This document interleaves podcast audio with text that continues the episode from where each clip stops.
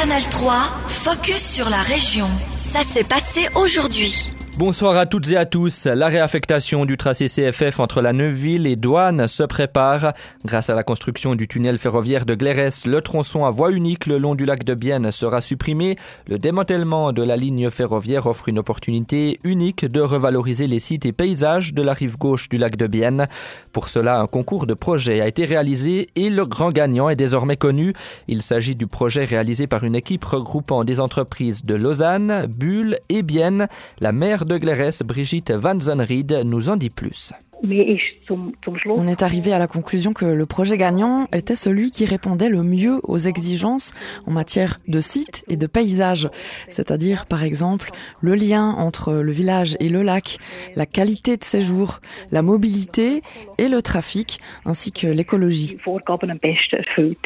Ce projet gagnant ainsi que les projets des autres participants au concours sont exposés dès demain et jusqu'au 21 mai au musée de la vigne de Glérès-Chavannes. Le rapport final du jury pourra également y être consulté. C'est une première. Depuis 2008, il y a moins de 8000 chômeurs dans le canton de Berne. Le taux de chômage a reculé de 1,5 à 1,4% le mois passé. Il est passé de 2,4 à 2,3% dans le Jura bernois et de 2,9 à 2,8% dans le district de Bienne. On fait le point avec Alexandre Michler. Le nombre de chômeurs est retombé sous la barre des 8000 personnes pour la première fois depuis juillet 2008 dans le canton de Berne. À la fin du mois dernier, il y en avait 7851. Il s'agit d'un record. Le chômage a baissé dans 8 des 10 arrondissements administratifs. Il est en augmentation dans les districts de Osimental, Zanen et Interlaken, Oberhasli et ce en raison du ralentissement saisonnier de l'activité touristique. Le taux s'inscrit dans une fourchette allant de 0,6% à Frutigen, Bassimental, à 2,8% à Bienne. Par rapport à la même période l'an dernier, il y avait 2111 chômeurs de moins à la fin du mois d'avril dernier. C'est le secteur de la construction qui a enregistré le repli saisonnier le plus important avec 144 chômeurs de moins. Dans les autres branches, le nombre de chômeurs a légèrement baissé ou est demeuré stable comme les mois précédents. À noter qu'au niveau fédéral, le taux est resté inchangé à 2%. Merci Alexandre. Du mercredi au dimanche, découvrir chaque jour une nouvelle exposition. C'est le principe du festival d'art au joli mois de mai qui a débuté ce mercredi. Un rendez-vous qui se tient chaque année en vieille ville de Bienne. Frédéric Graff est membre du comité de Visarte Bienne, association organisatrice de l'événement. Il nous détaille ses attentes en termes d'affluence. Dans cette formule qui a, du succès, hein, c'est, la convivialité n'y est pas pour rien. Si le temps est de la partie, on, assiste effectivement du mercredi au dimanche à une influence exceptionnelle là, près de la place euh, du Ring.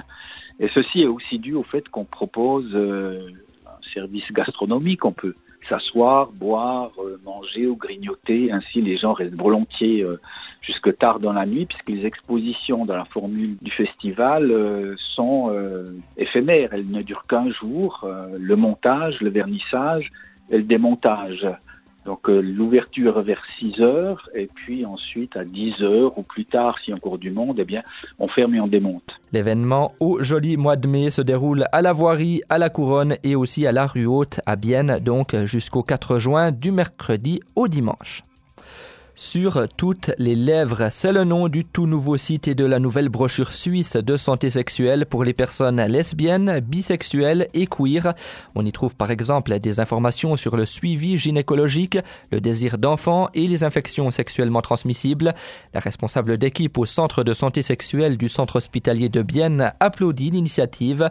Pour Claudia Maurer, actuellement, il existe un manque d'informations auprès de ces personnes, une raison parmi tant d'autres qui les pousse à renoncer à une une consultation ou bien un suivi gynécologique. Claudia Morer au micro d'Estellerman. On parle peut-être moins de la santé sexuelle des femmes qui ont des rapports sexuels avec des femmes, mais aussi, je pense, il y a une difficulté à oser faire le pas d'aller chercher ou aller venir dans un centre de santé sexuelle pour différentes raisons. Vous pouvez expliquer ces raisons? Je pense que il y a peut-être une question de, de devoir parler de sa propre sexualité, de son orientation sexuelle et peut-être la peur du jugement ou la peur de ne pas être comprise. Ça peut être euh, des réticences qu'on peut avoir, la peur aussi que euh, confrontée à une, par exemple, à un gynécologue, elle soit pas adaptée euh, à ce qu'on attend d'elle. Euh, je crois que c'est tout des peurs qui peuvent limiter l'accès aux soins et au monde médical. Vous êtes vous-même responsable du centre de santé sexuelle, conseillère en santé sexuelle et sexologue. Quels sont les questionnements et les demandes lorsque ces personnes de, cette communauté-là viennent vous voir? Les questions, c'est souvent autour euh, des tests de dépistage des IST, donc des infections sexuellement transmissibles. Au départ, c'est une bonne porte d'entrée, mais ça peut être aussi en termes de sexualité. Ça m'est arrivé d'accompagner, par exemple, je me rappelle une femme qui était en couple avec une femme en fait, la sexualité, que ce soit une sexualité hétérosexuelle, homosexuelle, on peut avoir des problèmes ou des, des insatisfactions. Donc, peu importe en fait le partenaire qu'on a. Ça peut être aussi en termes de contraception, et ça, ça concerne plutôt les femmes qui ont une partenaire qui est euh, en transition femme donc trans qui a gardé euh, son pénis et donc la possibilité d'une grossesse. Et là, il faut parler aussi de la contraception. Au contraire, on peut avoir aussi des hommes trans qui ont gardé leur euh, utérus et qui ont aussi besoin d'une contraception. Donc il y a effectivement beaucoup de questions qui peuvent surgir. Des fois, ça nous est arrivé d'avoir euh, des femmes confrontées à une grossesse euh, non désirée.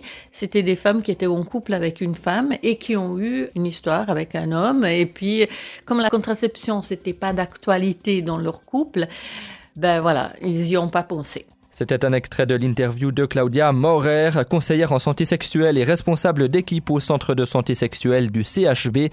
Interview complète à retrouver sur notre site internet. La brochure sur toutes les lèvres est disponible gratuitement sur le site internet de Santé sexuelle suisse.